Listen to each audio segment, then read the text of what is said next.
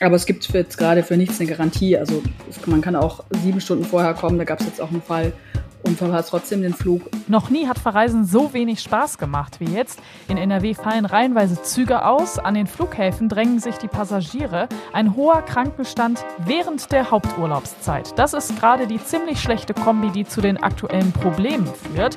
Wir fragen nach für euch, was die Flughäfen dagegen tun und wann sich die Lage bessern könnte. Rheinische Post Aufwacher. News aus NRW und dem Rest der Welt mit Laura Mertens. Hi, schön, dass ihr da seid. Wenn euch dieser Podcast gefällt, dann folgt uns doch gerne. Ihr könnt uns zum Beispiel bei Spotify abonnieren. Wir bleiben beim Thema Reisen. Es geht um den Nahverkehr. Das ist das zweite Thema heute hier im Aufwacher. Das 9-Euro-Ticket hat sich bisher echt bewährt. Keine komplizierte Ticketsuche mehr, egal wohin es geht in Deutschland. Schade nur, dass das bald vorbei ist. Wie geht es im September weiter im Nahverkehr? Die Antwort bekommt ihr hier im Aufwacher. Überall fehlt Personal. Das ist ein Satz, den kann man jetzt mal schnell so daher sagen. Aber wer gerade in den Urlaub unterwegs ist, der bekommt die Bedeutung dieses Satzes richtig zu spüren. Zugausfälle, lange Schlangen am Flughafen. Im Reiseverkehr gibt's gerade ein totales Chaos und das zur Haupturlaubszeit. Meine Kollegin Claudia Hauser hat mit den Verkehrsunternehmen gesprochen und ist jetzt im Aufwacher zu Gast. Hallo Claudia. Hallo Laura. Fangen wir mal eben bei der Bahn an. Also gerade hier in NRW haben wir das ja ultra krass in den letzten Tagen zu spüren bekommen. Ne? Auf einmal kam die DB Regio NRW um die Ecke und sagt, ja, wir stellen jetzt hier so eine Zuglinie mal komplett ein, die S8 zum Beispiel von Mönchengladbach nach Hagen. Und das Ganze war so kurzfristig, dass es auch kein Schienenersatzverkehr war. Kannst du einmal kurz sagen, was ist denn da los bei der Bahn? Ja, da gab es offenbar so einen kompletten Zusammenbruch in der Leitstelle der DB Regio. Also da werden die, das ist eine ganz wichtige Stelle, weil da die Züge disponiert werden und gesteuert, überwacht. Und da gab es wohl sehr viele Krankheitsausfälle. Also die, es gab einen Krankenstand von 35 Prozent, der jetzt so kurzfristig nicht ersetzt werden konnte. Und das war dann die Ursache für die Ausfälle. Es gibt jetzt aber auch noch einen, einen relativ hohen Krankenstand bei den äh, Triebfahrzeugführern, also bei den Lokführern. Also seit heute Morgen sollen die ähm, betreffenden Linien wieder ganz normal fahren. Es kann aber noch vereinzelt zu Zugausfällen kommen.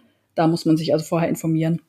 Das ist also die Situation bei der Bahn. Schauen wir aber auch mal hier auf die Flughäfen bei uns. Wir haben ja Köln, Bonn und Düsseldorf, zwei sehr große Flughäfen hier in NRW.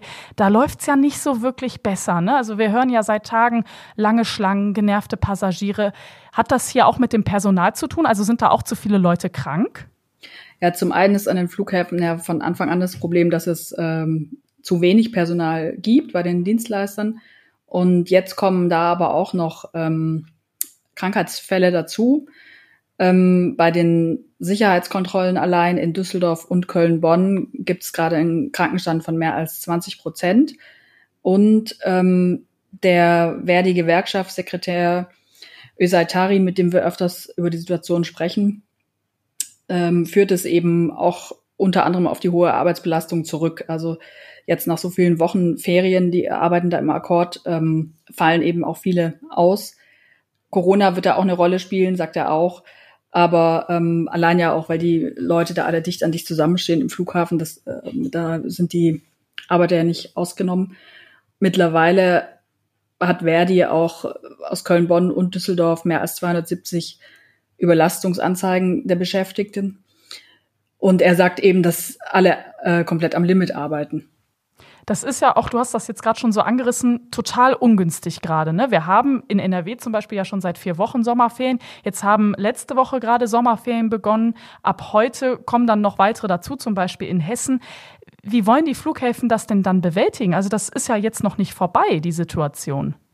Ja, es ist, ist jetzt ähm, nicht absehbar, dass es jetzt für die Sommerferien, dass es da jetzt äh, noch eine schnelle Lösung gibt. Ähm, in Köln-Bonn gibt es Gespräche mit den Airlines äh, gerade zur Frage äh, nach einer Reduzierung von Flügen. Und der Flughafen selbst versucht, äh, das Personal zu erhöhen, also sein eigenes Personal.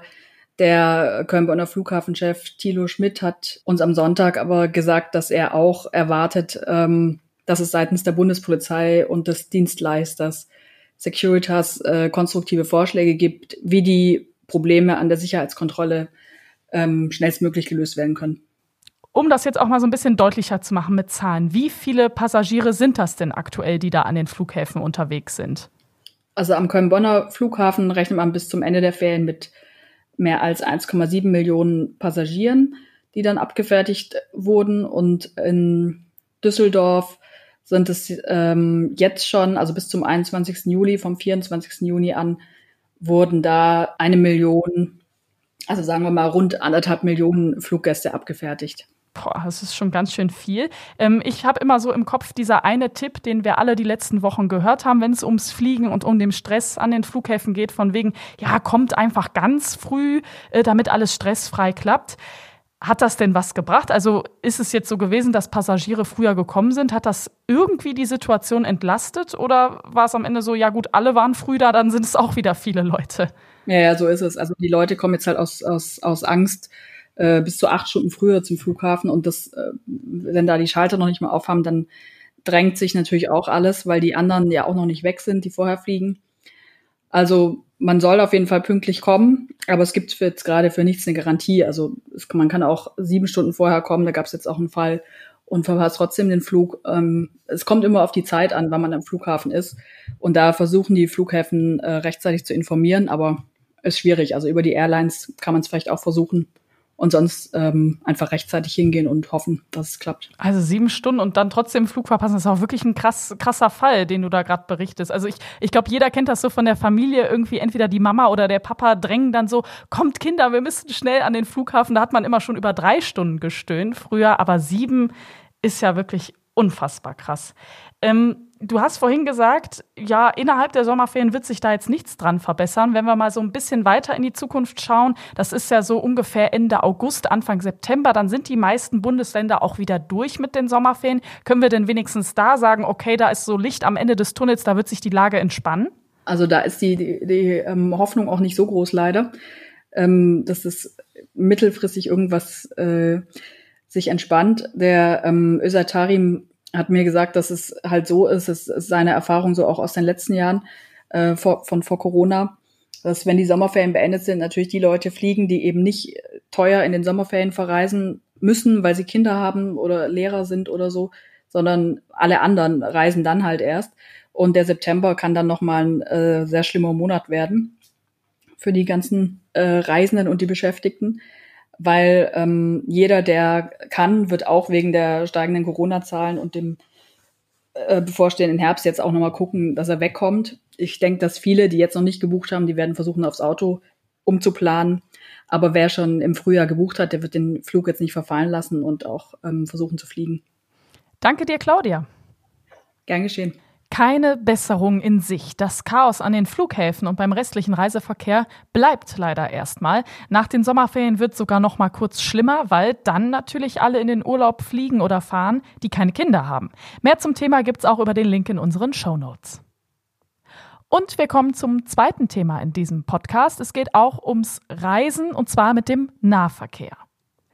Es ist doch so eine schöne Idee und sie funktioniert ja sogar. Seit fast zwei Monaten gilt deutschlandweit das 9-Euro-Ticket. Egal welches Bundesland, egal welcher Verkehrsverbund, wir können uns einfach in den Nahverkehr setzen und losfahren. Also eigentlich zu schön, um wahr zu sein und dann auch noch günstig. Aber das Ganze ist begrenzt. Nur noch bis Ende August gibt es das 9-Euro-Ticket. Wie es dann weitergeht, darüber gibt es eine riesige Diskussion. Und jetzt am Wochenende ging es nochmal richtig ab in der Politik. Michael Höhing aus dem Aufwacherteam hat das verfolgt. Michael, ein wichtiger Politiker ist ja bislang gegen die Verlängerung des 9-Euro-Tickets. Ja, und dann auch noch einer, auf den es dabei wirklich ankommt. Finanzminister Christian Lindner will, dass Ende August dann auch wirklich Schluss ist mit dem subventionierten Ticket. Er sagt, der Staat kann sich das nicht leisten, da weiter in die Verlängerung zu gehen. Das ist ja nun mal auch alles recht teuer. Nächstes Jahr will er im Haushalt auch wieder die Schuldenbremse einhalten. Und da passt das 9-Euro-Ticket eben nicht rein. Das gilt übrigens auch für den Tankrabatt. Gut, da muss man sagen, der läuft auch äh, nicht so, wie er eigentlich laufen sollte, so wie man sich das vorgestellt hat. Aber auch der läuft aus und soll eben nicht verlängert werden. Das Nein vom Finanzminister hat natürlich schon eine große Bedeutung. Es gibt aber ja trotzdem viele in der Politik, die sagen, nee, da müssen wir eine Anschlusslösung finden. Ja, zum Beispiel Verkehrsminister Wissing, ein Parteifreund von Christian Lindner, der hatte sich zuletzt noch für eine Anschlusslösung ausgesprochen, denn für ihn ist das 9-Euro-Ticket ein riesengroßer Erfolg. 21 Millionen Tickets zusätzlich zu den Abos, das sind in Deutschland etwa 10 Millionen. Das ist schon ziemlich deutlich, also 31 Millionen, die mit dem 9-Euro-Ticket da aktuell unterwegs sind. Er sagt allerdings auch, es muss eine Lösung sein, die in die Haushalte der Länder und in die Haushalte des Bundes passt. Und das wird dann vermutlich am Ende dann auch der Knackpunkt sein. Auch die Grünen wollen eine Anschlusslösung. Sie feiern das Ticket als großen Koalitionserfolg und wollen unbedingt einen Nachfolger. Grünen-Chefin Ricarda Lang sagt, sie sei jederzeit bereit, im Haushalt auch finanzielle Mittel zu suchen. Ähm, dafür würden dann vermutlich einige klimaschädliche Subventionen gestrichen werden. Das kommt den Grünen dann sicherlich ganz gelegen. Die Linken wollen natürlich auch einen Nachfolger. Die CDU ist eher skeptisch. Der parlamentarische Geschäftsführer der CDU-Bundestagsfraktion Frei sagte gestern, das Geld solle man lieber in den Ausbau von Bus und Bahn stecken und zum Beispiel neue Waggons kaufen. Bleibt dann noch die SPD, die ist ja nun mal Teil der Ampelregierung. Die hält sich da noch ziemlich bedeckt, was so eine Anschlusslösung beim neuen Euro-Ticket äh, anbelangt. Da hatte Parteichefin Esken allerdings gestern am Sonntag nochmal ganz klar in der Zeitung gesagt, also wir müssen äh, uns überlegen, was wir machen, ein 9-Euro-Ticket machen und hat dann vor allem den Verkehrsminister gebeten, da Lösungen zu suchen, damit es irgendeine Anschlusslösung gibt, wie immer die auch aussehen mag. Es gibt ja ein Argument, was ständig aufkommt. Ja, das 9-Euro-Ticket ist nicht kostendeckend. Ja, das 9-Euro-Ticket, das ist so stark subventioniert, das deckt die Kosten für den Nahverkehr ja wirklich in keinster Weise. Die Frage ist jetzt, was ist denn kostendeckend? Die Verkehrsverbünde selbst, die wollen ja auch ein günstiges Nachfolgeticket anbieten und hatten daher jetzt zuletzt mal 69 Euro pro Monat vorgeschlagen. Das ist deutlich teurer als das Aktionsticket, aber vergleichen wir das mal mit Angeboten, die es vorher vorher gab, bevor es das 9-Euro-Ticket gab, da ist das fast ein Schnäppchen. Also damals konntest du ein Quer durchs Land-Ticket bei der Bahn kaufen. Damit konntest du auch deutschlandweit 24 Stunden lang alle Nahverkehrszüge nutzen. Das hat damals 42 Euro gekostet, also 42 Euro für einen Tag. Du bist also ähm, ja nicht mehr ganz so weit weg von den 69 Euro pro Monat. Ob das bei dem Preis auch so stark nachgefragt wird, das lasse ich mal offen. Der große Pluspunkt beim 9-Euro-Ticket war oder ist ja in jedem Fall, dass es sich einfach auch oft schon bei der ersten Fahrt lohnt. Aber die Nachfrage nach einem günstigen Nahverkehrsticket, die ist ja auf jeden Fall da. Absolut. Am Wochenende kam eine Umfrage von Kantar raus im Auftrag des Nachrichtenmagazins Focus und da haben 79 Prozent der Befragten gesagt, dass sie gerne ein günstiges Nachfolgeticket hätten. 16 Prozent waren dagegen. Und die meisten, die dafür sind, das sind die Jüngeren, die sind unter 30. Es gibt übrigens auch eine ganze Branche, die keine Anschlusslösung will, nämlich die Betreiber von Reisebussen. Das ist eigentlich auch ganz klar. Die haben sich jetzt auch an diesem Wochenende gemeldet. Die Nachfrage nach privaten Bussen hat um die Hälfte abgenommen, seitdem es das 9-Euro-Ticket gibt. Das muss man sich auch mal überlegen. Wenn man so einen Klassenausflug macht, so einen Tag, oder man macht eine richtige Klassenfahrt über mehrere Tage, da hat man früher ja wirklich einen Reisebus gemietet. Heute gehen ganze Schulklassen in die Bahn und fahren dann mit dem 9-Euro-Ticket Ticket ans Ziel. Ich habe das auch gesehen. Ich bin ja für Triptipps für neun, für unseren Reisepodcast auch mit dem 9-Euro-Ticket unterwegs gewesen und es waren unglaublich viele Schulklassen, die auf Klassenfahrt waren äh, im Zug. Also das ist deutlich mehr geworden und das merken die Busbetreiber natürlich. Auch Anbieter wie Flixbus sind wenig begeistert und die Umsatzrückgänge, die gehen sogar so weit, dass der Bundesverband der Omnibusunternehmen jetzt auch fordert, an einer Anschlusslösung für das 9-Euro-Ticket dann auch finanziell irgendwie beteiligt zu sein oder halt vom Staat anderweitig unterstützt zu werden. Das fordern sie auch. Danke, Michael. Ja, sehr gerne. Mehr zum 9-Euro-Ticket findet ihr auf RP Online und Reisetipps kriegt ihr in unserem Podcast Trip-Tipps für 9. Die Links stehen in den Show Notes.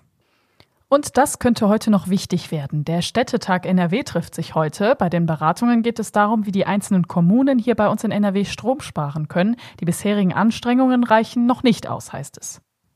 Der Gesundheitsausschuss berät heute darüber, welche Corona-Maßnahmen verlängert werden. Außerdem geht es darum, wie sich Deutschland auf den Corona-Herbst vorbereiten kann, während jetzt die Zahlen schon erstmals in den Sommermonaten sehr hoch sind. Und zum Schluss schauen wir auf das Wetter. Der Tag startet mit vielen Wolken. Ab heute Nachmittag kommen Gewitter aus Westen, teils mit Starkregen, Hagel und Sturmböen. Dazu sehr heiß, 28 bis 32 Grad. Morgen fällt dann die Temperatur stark ab, 20 bis 24 Grad in der Spitze und dazu viele Wolken und einige Schauer. Das war der Aufwacher vom 25. Juli mit Laura Mertens. Ciao, bis zum nächsten Mal. Mehr Nachrichten aus NRW gibt's jederzeit auf RP Online. rp-online.de